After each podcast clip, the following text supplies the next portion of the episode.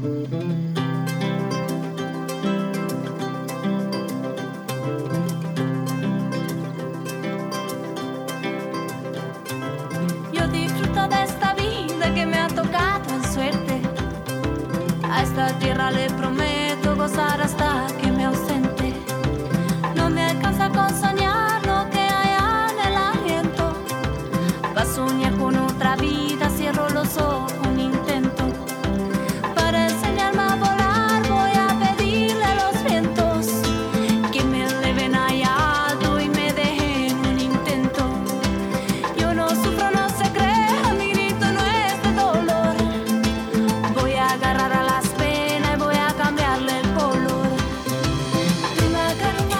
Hola, ¿cómo les va? Muy buenas noches, bienvenidos a Cuento con vos. Mi nombre es María Areces y saludo a todos en el interior de nuestro país, desde la ciudad de Buenos Aires para todo el país. Y como siempre, a los colegas, a los colegas de todas las radios, ¿eh? les mando un abrazo bien fuerte. Bueno, hoy es un día en que pensamos a esta hora de la noche, cuando está terminando el miércoles y comenzando el jueves, donde ay, tenemos unos días de tanto frío y tenemos ganas de quedarnos en casa empezar a pensar un poco en el cuerpo, en la mente, en lo que sentimos habitualmente. Saben ustedes que aquí eh, vienen personas que nos inspiran, que con sus historias de vida nos hacen reflexionar y mucho nos atraviesan la emoción. Por más que no tengamos historias similares, siempre algo de su historia, de lo que nos cuentan, nos atraviesa y nos hace reflexionar. Por eso hoy vamos a hablar con personas que nos hacen reflexionar, inclusive a través de sus libros y del trabajo que realizan habitualmente. Eh, y a mí me llamaron la atención dos libros que estuve leyendo eh, que tienen que ver un poco con la ciencia y la fe. ¿eh? Pensaba en dónde se encuentran puntos en común. Saben que por los siglos de los siglos ha habido tantas interferencias entre la ciencia y la fe, eh, ha habido, diría yo, cortocircuitos. Sin embargo, me da la sensación que Bernardo Bikinski de alguna manera trata de unir lo científico, porque él es psicólogo por la Universidad de Belgrano, especializado en psicología clínica, y paralelamente fue realizando su formación en meditación, sanación y diversos temas espirituales. Y ahí entra la fe también, porque tiene un libro que se llama El péndulo hebreo, también tiene uno que se llama Sanación benedictina. Y fíjense ustedes que les hablaba de la ciencia y la fe, pero también le estoy hablando de una amplitud de conciencia en cuanto a religiones. Bueno, por eso me interesó hablar con esta persona con una mente tan abierta. ¿eh? Bernardo, buenas noches. María Areces te saluda. Hola, buenas noches. Gracias María por la introducción y un saludo a todos, un gran abrazo.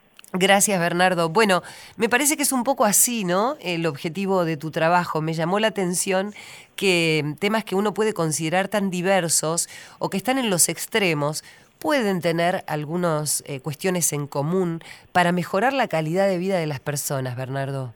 Sí, yo comencé con este tema eh, ya siendo psicólogo, eh, comenzando a leer textos monacales de los primeros monjes de la iglesia que se fueron a vivir al desierto de Egipto y que los llaman los psicólogos del desierto. Y lo que más me llamaba la atención que ellos podían derrotar a eh, las partes internas conflictivas que iban describiendo.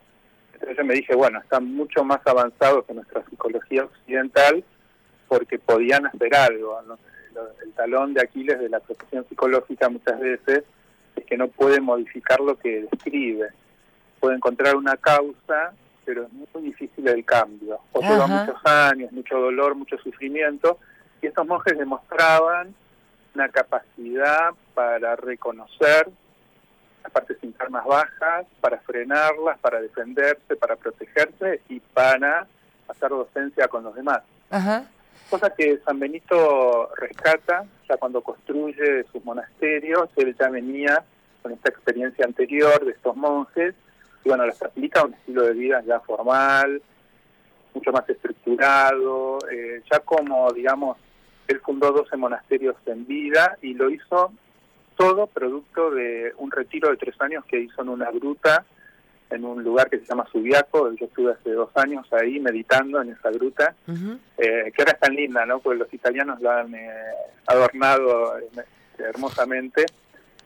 Y vi, bueno, la soledad de San Benito como, como producto de, de esa soledad y de ese silencio, poder haber construido todo, y el retiro del desierto de estos monjes, es decir, son todas experiencias internas que a partir de ahí han encontrado una fortaleza para justamente ser mucho más que nuestros problemas. Mira qué interesante lo que decís, ¿no? Uno a veces es el problema en sí mismo, porque pareciera que un problema, pequeño o grande, lo atraviesa en, en toda la humanidad de cada uno, y sin embargo vos lo que decís es la idea de ser mucho más que nuestros problemas. Exacto, y la única forma es el retiro interno, es la soledad. Eh, los monjes decían que lo más importante no es buscarse a uno internamente, sino buscar a Dios dentro de uno. Y en ese encuentro, que también es diálogo, San Benito enseñaba también a sus monjes no tanto a rezar, sino a dialogar con Dios, que es algo totalmente diferente. Uno puede encontrar la grandeza necesaria para que el problema quede chiquito y traspasarlo rápidamente. Es lo que necesitamos ahora en Occidente. Necesitamos rápidamente encontrar soluciones, ser más diligentes y no negligentes. Porque la vida además da la sensación que pasa más rápidamente. Bernardo, eh, vos hablaste de Dios, ¿no? Buscar a Dios dentro de uno. Pero ¿qué pasa con aquellas personas que no creen en la existencia de Dios? Bueno, ahí se están privando de una fuente de energía, de vitalidad y de conciencia que es básica, pero hay que ver, digamos, por qué no creen. Hay gente que la pasó muy mal en colegios religiosos y que por eso no cree, porque vio, digamos, eh, digamos la, corrupción de los maestros, digamos, eh, o que le decían una cosa y pasaba otra y hay otros que son ya más escépticos. Ahí eh, mucho mayor el porcentaje de gente dañada por la iglesia que de escépticos reales. ¿no? Mientras uno eh, conserve eh, cierto abandono a Dios, mientras uno acepte que no todo lo puede hacer solo, y ya está en consonancia con lo divino, más mm. allá que haya sufrido con la religión externa. Seguro. Sí, una religión que hace nombres, ¿no? Una religión que hace nombres y como vos decías, los hombres en general son imperfectos y son quienes transmiten, en este caso, como vos decías, a los niños, a los adultos, transmiten vivencias, inclusive pueden ser vivencias equivocadas que pueden marcarte para toda la vida. Sí, sí, yo, eh, bueno, yo nací judío y me convertí también al catolicismo, tengo las dos religiones. Ah, mira. Y a mí me asombra enormemente la cantidad de gente dañada por la iglesia. Eso yo ya lo vi de adulto, como padre, eh, cuando bautizamos a nuestro hijo. Eh, me llamó mucho la atención, pero es gente sedienta de Dios, o sea, no es que se hayan alejado de Dios por eso, al contrario, eh, es como que todavía enciende más la búsqueda divina. ¿Y por qué, habiendo nacido judío, decidiste convertirte al catolicismo? ¿Qué encontraste en el catolicismo? No, mira, eh, fue directamente con Cristo. Vos sabés que yo viajé a Israel dos meses eh, dentro de la comunidad judía, coordinando un grupo de, de 18 adolescentes.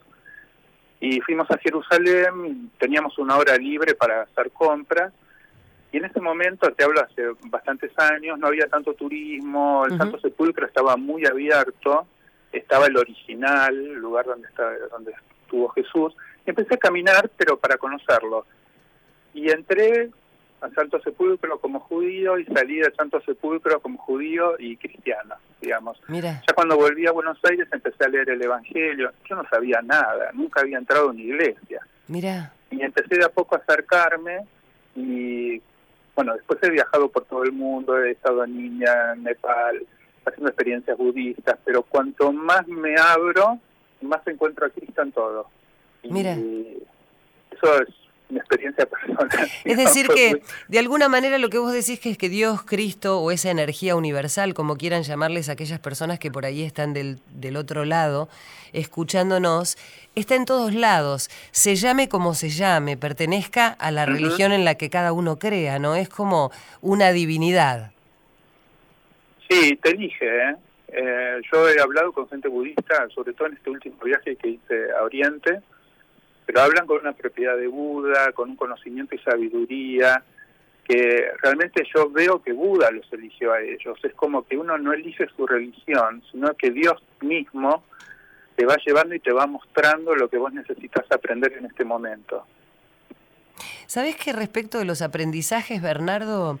Es una pregunta que yo me hago habitualmente porque conozco muchísimas personas con una capacidad de, resiliencia ¿eh? y personas que me enseñan muchísimo. Aquí en este programa cuentan historias inspiradoras de personas que no han tenido nada en la vida y sin embargo son inmensamente ricas espiritualmente, aún eh, habiendo sido lastimadas por la religión, pero siendo sumamente creyentes en el día de hoy. Y respecto de eso, eh, pensaba cómo uno puede este, creer en esto de lo que vos decías, ¿no? ¿Qué es lo que uno tiene que aprender? ¿Cómo uno puede saber qué es lo que tiene que aprender? ¿Para qué o por qué suceden ciertas cosas? ¿Qué pudiste descubrir en este camino que transitas?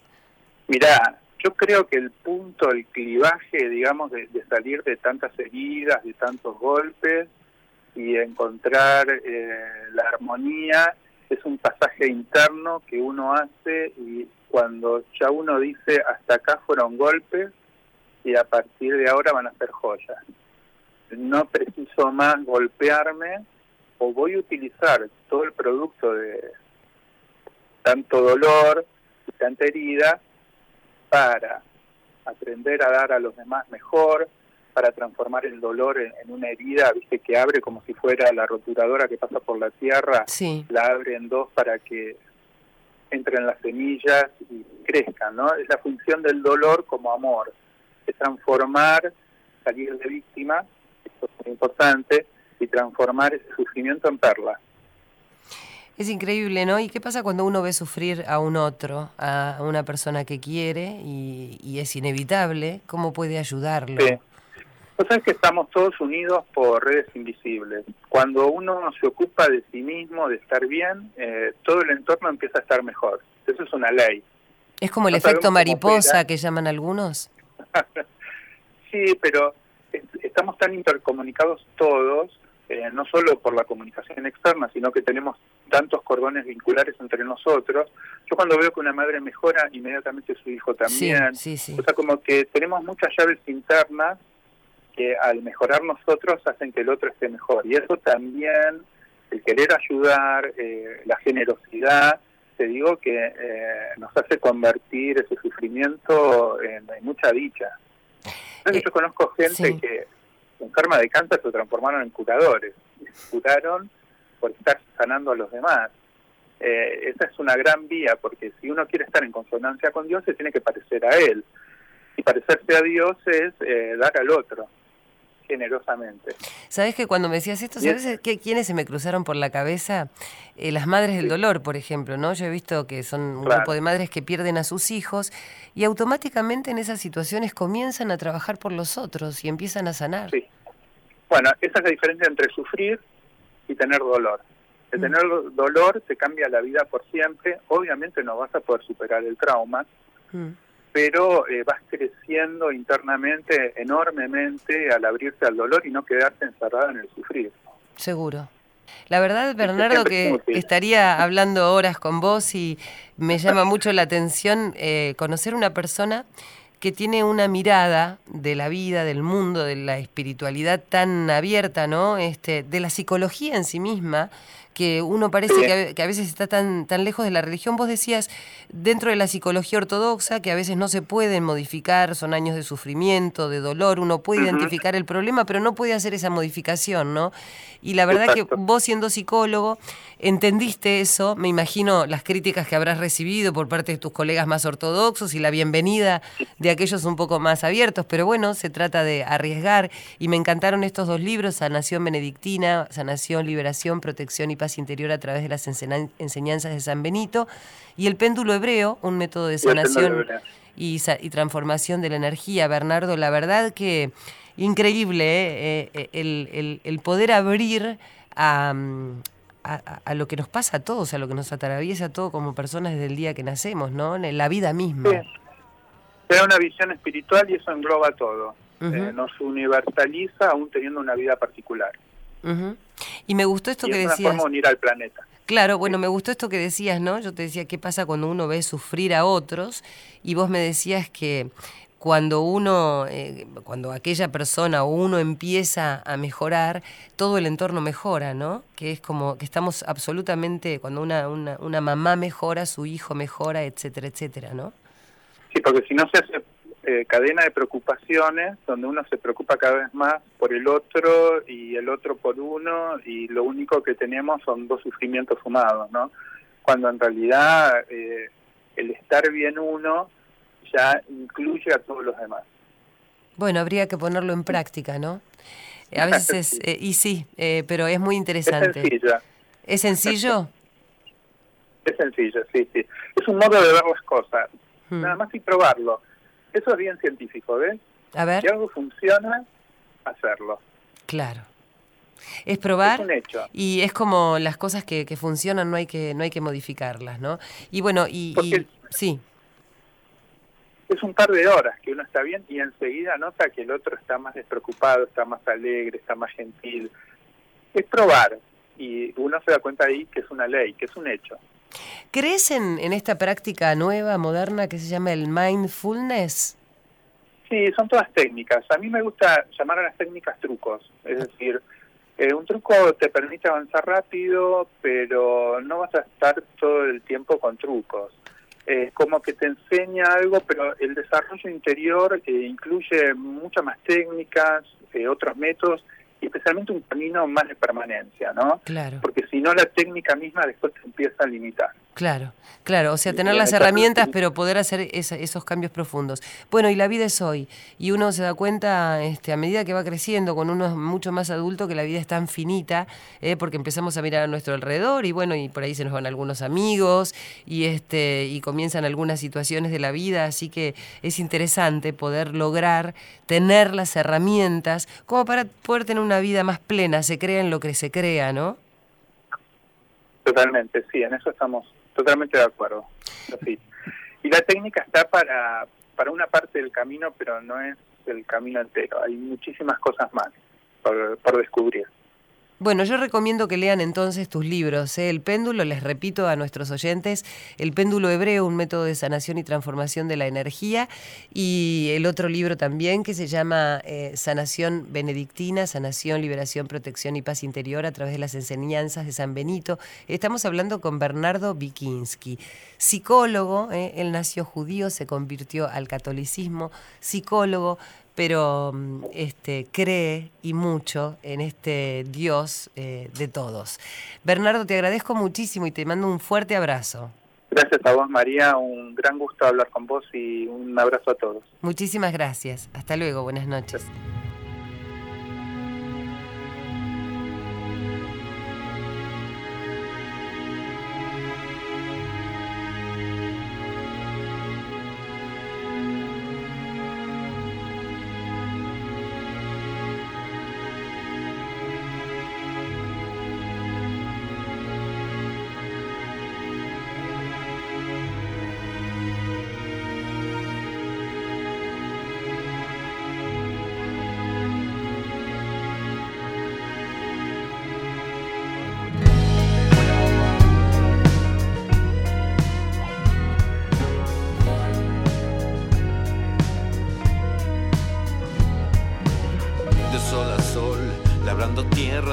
Tu pan. Todos los ríos van al mar, pero este nunca se llenará. Todos los ríos siempre volverán a donde salieron para comenzar a correr de nuevo. Lo que siempre fue lo mismo será, lo que siempre hicieron repetirá.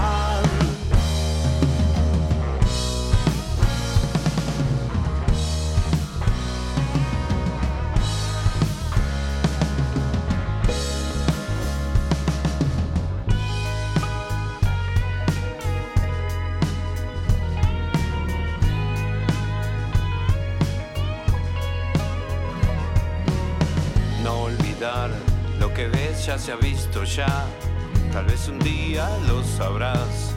Todo tiene un tiempo bajo el sol, porque habrá siempre tiempo de plantar y de cosechar, tiempo de hablar, también de callar, tiempo para guerra y tiempo de paz, tiempo para el tiempo y un rato más.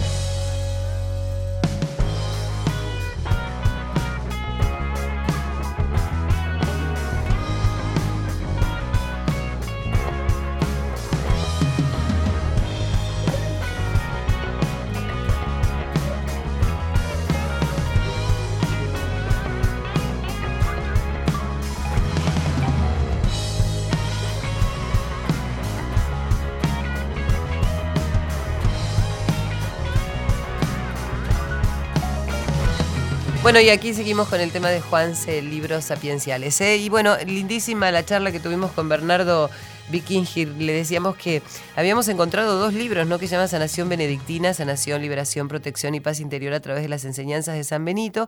Y me llamó la atención porque esto tenía eh, como un tinte eh, religioso de la religión católica. Uno conoce el símbolo de San Benito, por ahí no conoce quienes no, son creyentes, este, eh, el significado ¿no? de esta imagen.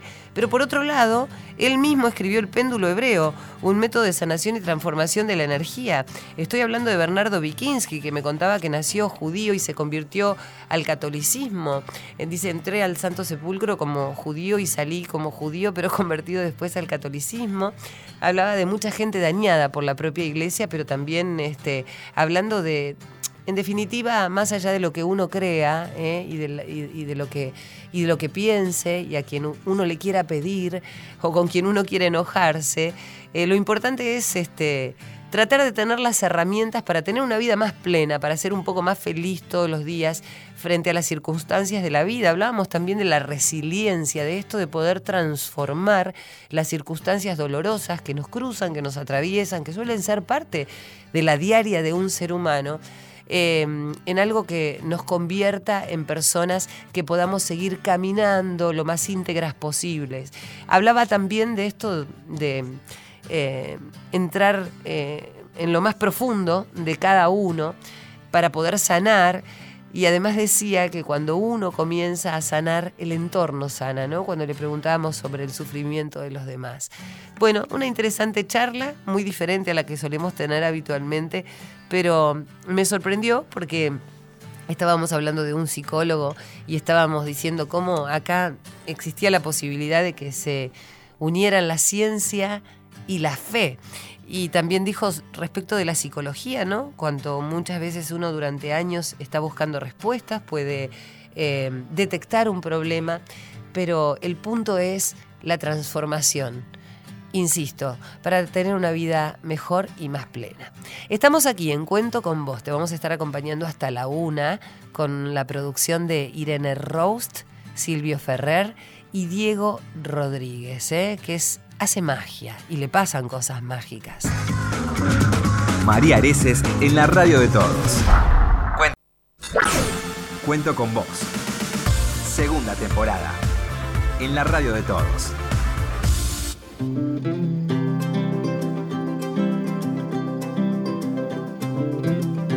Bueno, seguimos en esta noche fresca y vos que estás del otro lado. Espero que estés disfrutando de nuestro programa y, la entrevista que hicimos con eh, Bernardo Bikinski recién hablando de, la apertura para, poder tener una vida más plena.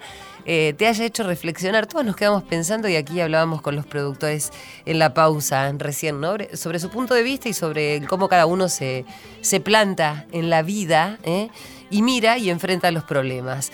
Bueno, cada día o cada persona tiene sus herramientas y está bueno que podemos escuchar este, a, todas las personas que saben de estos temas. Bueno, vamos a hablar del Día del Niño. Aquí tenemos muchos niños porque si bien somos todos adultos, ¿quién no en algún momento del día es un niño todo el tiempo. ¿eh? Así que para mí los días del niño son soñados porque recuerdo los míos propios esperando los regalos ¿eh? de los papás. Ese día del niño que bueno, para algunos puede ser una cuestión absolutamente comercial, pero para otros tiene un significado enorme porque se dedican a ayudar a los demás. Entonces, bienvenido entonces el día del niño. Quiero darle eh, un saludo y un abrazo afectuoso a Mariano Pose. Hola Mariano. Hola María, ¿cómo estás? Un placer escucharte. Bueno, igualmente, estaba hablando de eso, ¿no? De, que la gente decía, ah, bueno, viste como el día del, niño, del, padre, de la madre, y yo pensaba, está bien, hay mucha gente que piensa este, que pueden ser cuestiones comerciales para poder consumir determinados productos, pero cuando yo pienso que a veces eso se utiliza de una manera solidaria como una excusa para hacer cosas por los otros, es maravilloso, Mariano.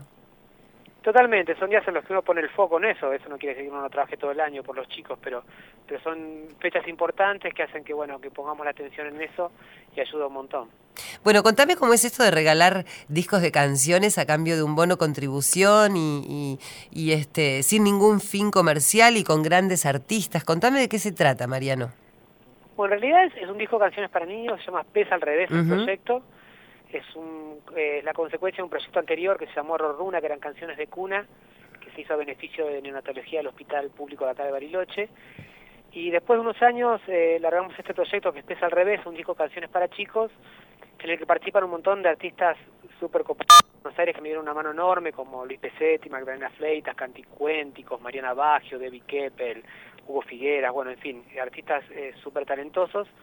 Y lo interesante de este proyecto es que yo el disco lo produje con aportes de comercios privados que financiaron los costos de los discos y una vez terminados quedaron, digamos, totalmente pagos. Entonces lo que hicimos fue generar bonos contribución que administra el Rotary Club de acá de Bariloche. Entonces nosotros regalamos los discos a cambio del bono contribución.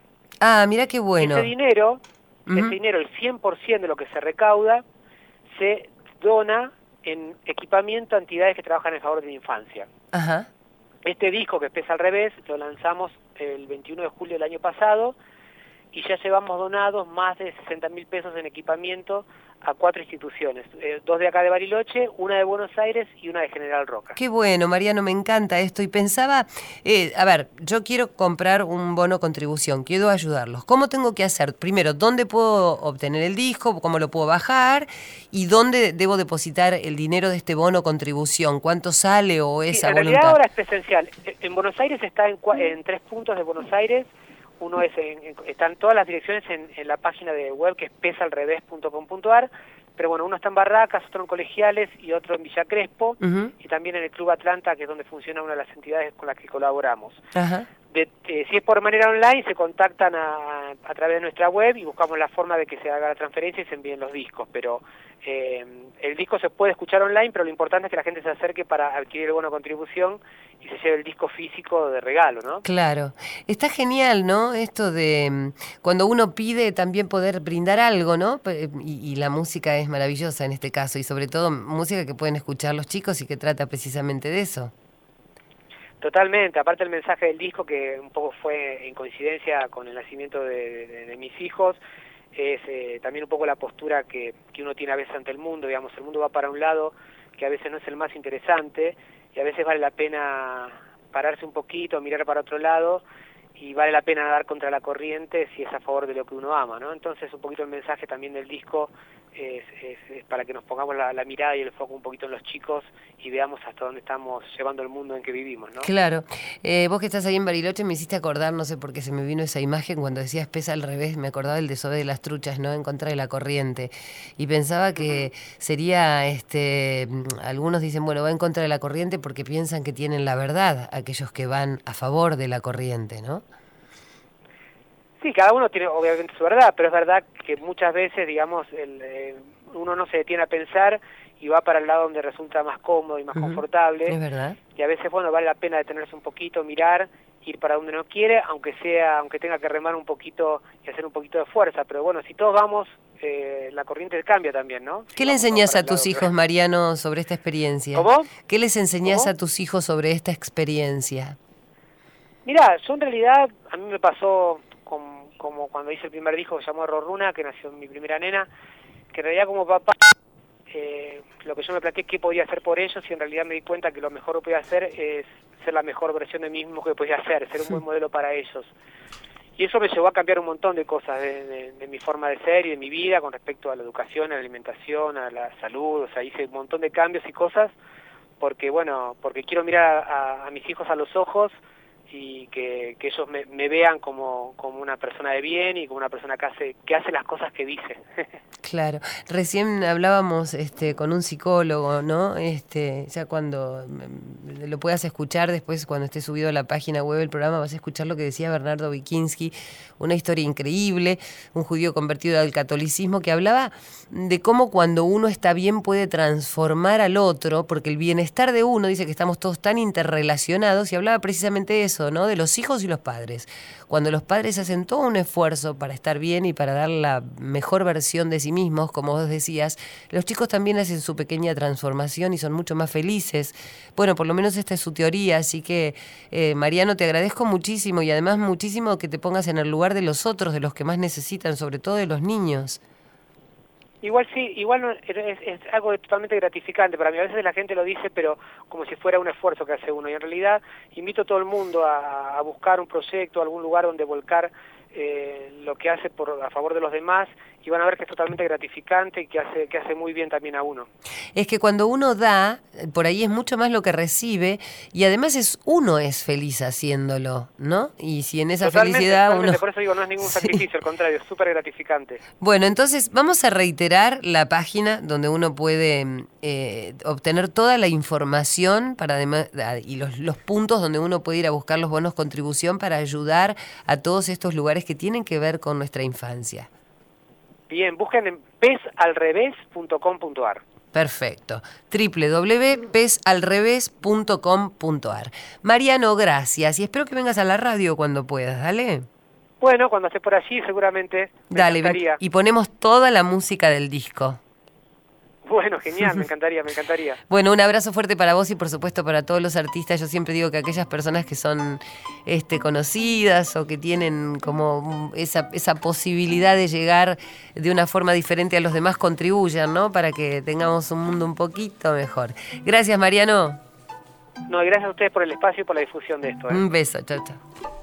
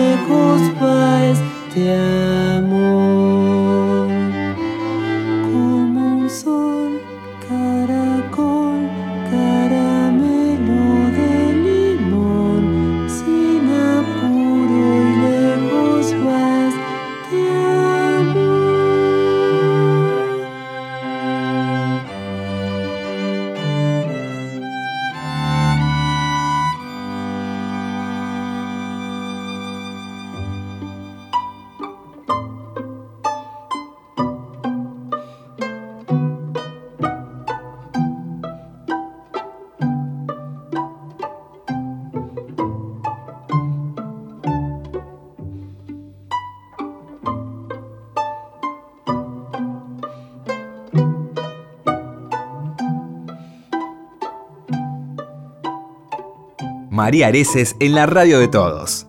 Cuento con vos.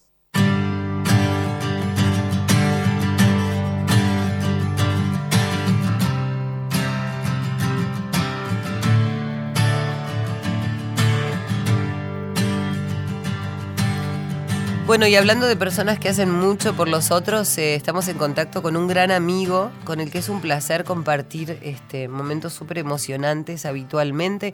Lo hicimos un par de días atrás en un evento que llevó a cabo mm, el Club de Leones de Quilmes, allí en el microestadio argentino em, de esa localidad, porque el objetivo era recaudar dinero para el Hospital Sor Ludovica de La Plata, también para el, ex Casa Cuna, el hospital, y además para la terapia asistida con animales. Esos este, perritos que durante tanto tiempo necesitan su entrenamiento, habitualmente ellos están entrenados para eh, hacer de lazarillos, acompañar a personas ciegas. Esto es una tarea habitual del Club de Leones, pero ahora se le, se le ha sumado esta maravilla que es la terapia asistida con animales eh, y, tienen que ver eh, esas imágenes de estos perros acompañando a los chicos en ese, en ese tran- transitar por, por la quimioterapia, ese tratamiento a veces tan complicado, pero estos perritos les hacen la vida más agradable. Así que le quiero dar eh, un saludo enorme al gestor de todo esto, por lo menos al que lo impulsa, rodeado de muchísimos voluntarios y mucha gente, Carlos Botindari. ¿Cómo estás? Hola, buenas noches María, ¿cómo andás? Muy bien, Un placer. Gracias. Igualmente, Carlos, yo le quería contar a todo el mundo, vos ya estuviste aquí en la radio, pero me gustaría que la gente sepa de qué se trata este proyecto maravilloso en el que, bueno, ya hay experiencias en algunas partes del mundo, pero que ahora lo estamos haciendo aquí en la Argentina y, y transforma eh, esos momentos por ahí duros de los niños en el medio de una enfermedad. Sí, nosotros estamos tratando de poner en práctica eh, ya con perros debidamente adiestrados. Eh, son perros seleccionados dentro de la escuela de perros lazarillos para ciegos, pero que como no, por su temperamento, no pueden ser lazarillos, eh, los preparamos para hacer terapia asistida con animales en los niños que padecen cáncer. Y bueno, la idea es, eh, nosotros concurrimos a los hospitales eh, y estamos en contacto con los pacientes de- que tienen esta patología. Y bueno, y de esta manera articulamos de una forma lúdica con los niños y esto está comprobado por la Organización Mundial de la Salud que levantan tanto su nivel de endorfinas y sus defensas eh, por el solo hecho de estar en contacto con estos animalitos que están previamente entrenados para responder a sus órdenes y este eh, bueno ellos dicen si yo puedo dominar esto puedo dominar todo lo que se me presente Claro, en la vida ¿no? hasta la propia enfermedad, ¿no? Este, exacto Carlos, eh, ¿cómo se elige un cachorro? Que yo sé que siempre, eh, la mayoría son labradores. Vos decías, por ahí algunos tienen características especiales para ser lazarillos, otros pueden acompañar a los chicos. ¿Cómo te das cuenta? Ya sé que ustedes se dedican especialmente a eso, pero dame algún dato de decir, bueno, este perrito podría servir para acompañar a los chicos en la quimio. Y, por ejemplo, nosotros a través de una serie de test vemos el temperamento del cachorro a las siete semanas exactamente de nacido y ahí vemos si el perro es extremadamente dominante, es equilibrado o si es sumiso. Si Claro. es extremadamente dominante, le vamos a dar una tarea que también la vamos a poner en práctica ahora dentro de poco. Ya está formándose el equipo de trabajo en lo que hace a búsqueda de rescate Claro. y detección de, de drogas. Si es equilibrado, va como perro lazarillo. Y si es este, de un temperamento bajo, nosotros ahí nos damos cuenta eh, que puede ser para terapia asistida. Claro. Una de las características, por ejemplo, si el perrito nosotros lo ponemos con la palma de la mano hacia arriba, con las dos, con las cuatro patitas hacia arriba, teniéndolo con la palma de la mano y el perro, el cachorrito no debate, no se quiere salir de esa posición y es un encanto y ahí se queda mirándote, bueno, es un perro que seguramente va camino a tener un temperamento Sumiso. bajo y puede salir para esta actividad. Claro, mira qué, qué increíble, ¿no? Porque uno piensa, bueno, que igualmente que supongo yo que también el entorno después de los perros les hace tomar determinadas características, ¿no? Más allá de lo que de lo que traen consigo. Sí, seguramente. Lo que pasa es que nosotros tratamos en lo posible que los perros que de un, un mismo temperamento estén agrupados en, en manadas eh, exactamente iguales y para que no copien y, y no y no traten de, de pronto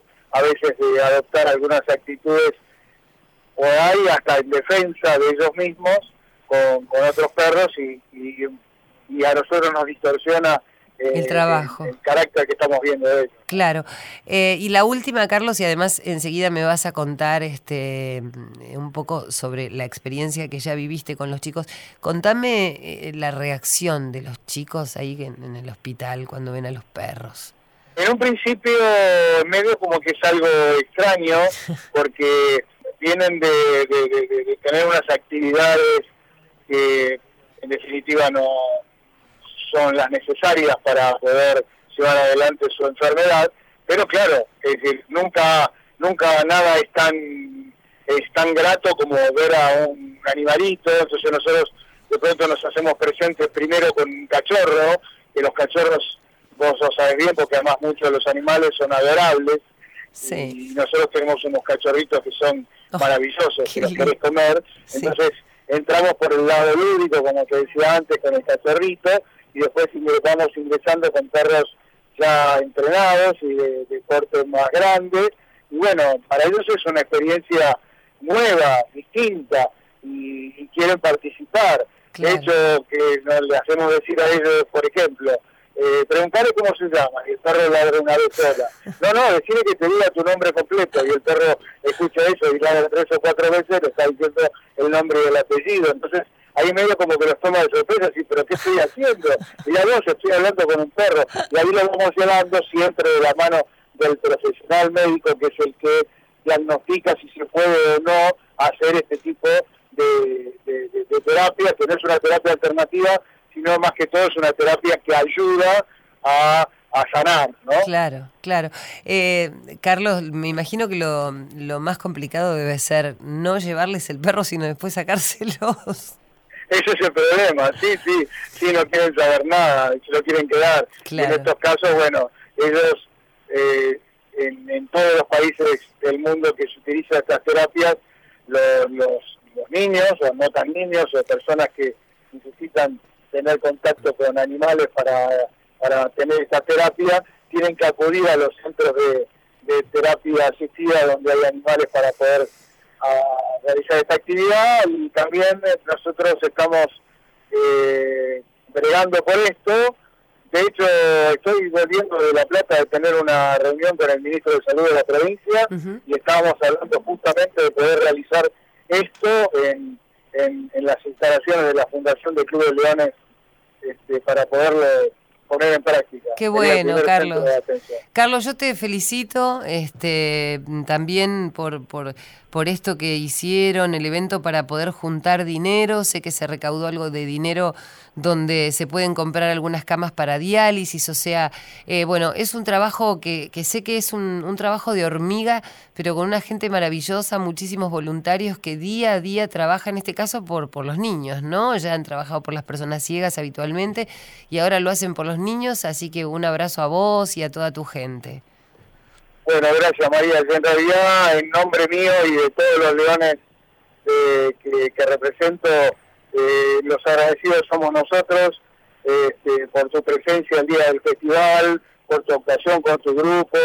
Eh, tenemos que agradecerle, hacemos extensivo, el agradecimiento al Colo López, a los Pampas, a Tobias Tijera, al ensamble de Cruz Roja Argentina, maravillosos todos ustedes, cómo han colaborado y en realidad, como dije en un momento cuando los, los despedí a los Pampas, que fue el último número, dije, gracias a todos ustedes, eh, hoy pudimos realizar esto y mañana o esta semana habrá en hospitales equipos que hasta hoy no existían. Y la verdad que se lo debemos a ustedes porque la, la solidaridad que ustedes han tenido para con nosotros pocas veces se.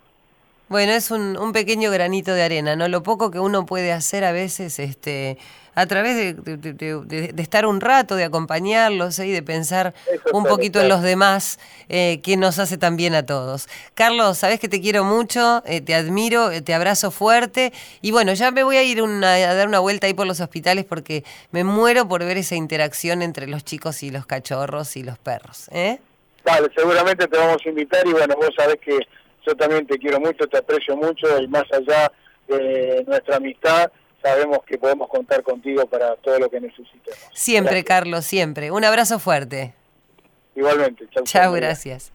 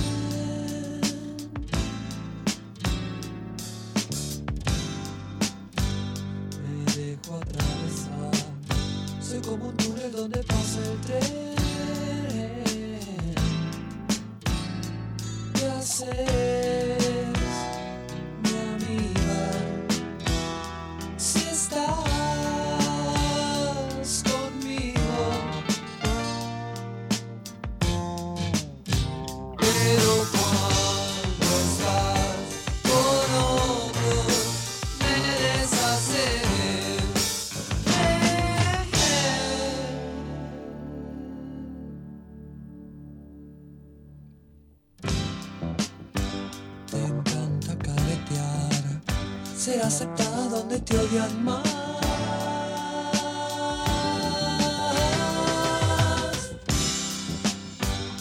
Velocidad mental, estratagema sin saber actuar.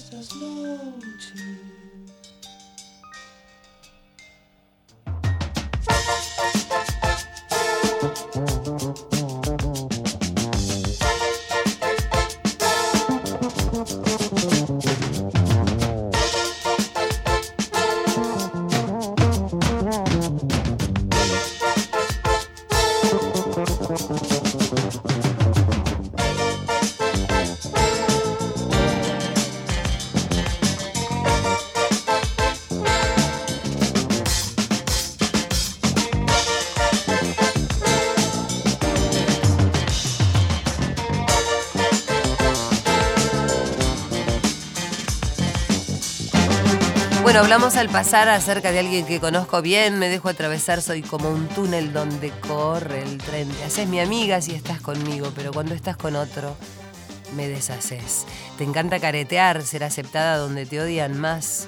Velocidad mental, estratagemas y saber actuar. ¿Quién más, quién menos conoce el juego?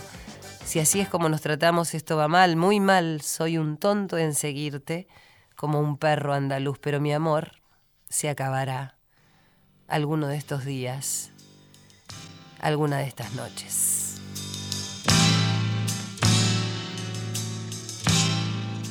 ¿Se acuerdan de Charlie, Moro, Lebón y Aznar cuando formaron esta banda, eh, Cerú Girán, con ese rock eh, progresivo que fue tan difícil de aceptar por la sociedad porque era una música distinta a lo que se venía escuchando hasta el momento. Éramos tan jóvenes nosotros.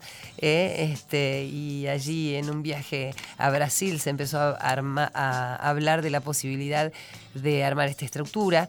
Eh, bueno, saben ustedes que son cuatro grandes músicos que han transitado después un camino larguísimo e intenso. Y estábamos escuchando eh, Perro Andaluz, que hay una película de- de Buñuel, no sé si se la habrán puesto por eso, la verdad, que dijeron ya que estamos, este, le agregamos lo de Andaluz, pero eh, allí estaba eh, el seguimiento de este hombre lastimado eh, que se desarma cuando ella está con otro.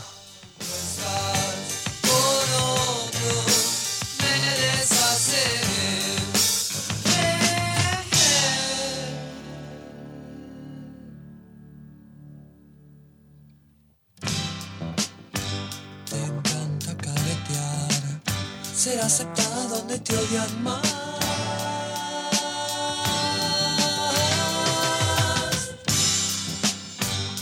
Velocidad mental, estratagemas sin saber actuar.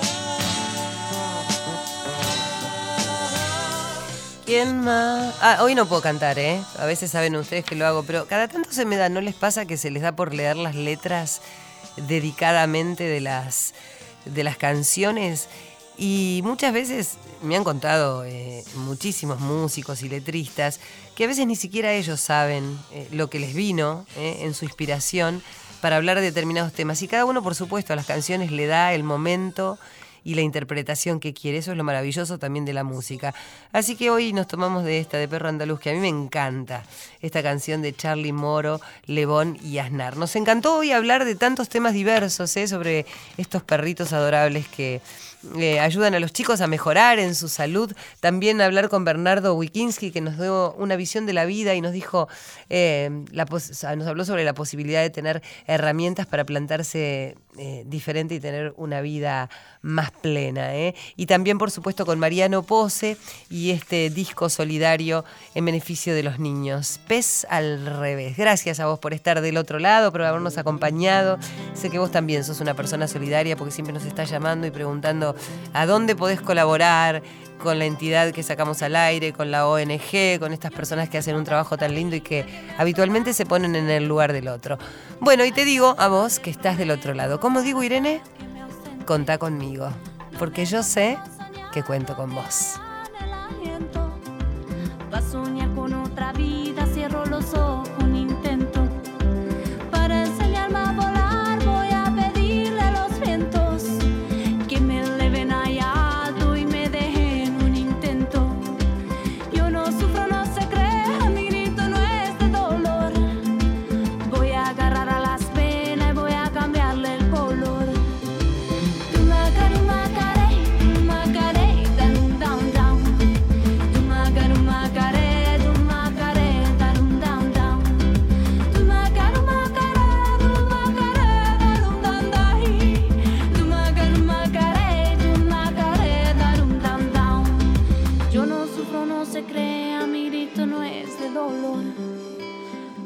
Agarrar a las penas